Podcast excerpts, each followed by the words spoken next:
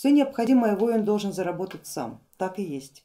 Какая работа не считается унизительной для воина? Не считается никакая работа унизительной для воина, если он в этом, на этой работе проявляет свой профессионализм, оттачивает свой профессионализм или выполняет данное слово когда-то.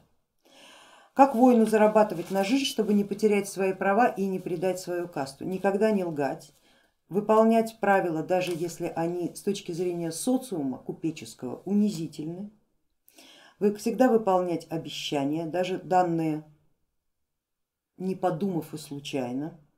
И, конечно, помнить, что все, что ты сейчас делаешь, оно должно развивать твое мастерство. Поэтому, если воин, работая на непрестижной работе, при этом выполняет гейс, каждый день узнавать что-нибудь новое, каждый день совершать какой-то поступок, который соответствует и подтверждает воинскую честь, то воин не только не работая, например, дворником, продавцом или курьером в МТС, не только не роняет свою честь, а наоборот он еще больше ее укрепляет, потому что между гордостью и гордыней большая разница.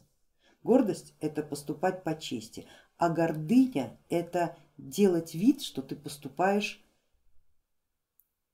престижно, достойно, не роняя лица. Было бы что ронять.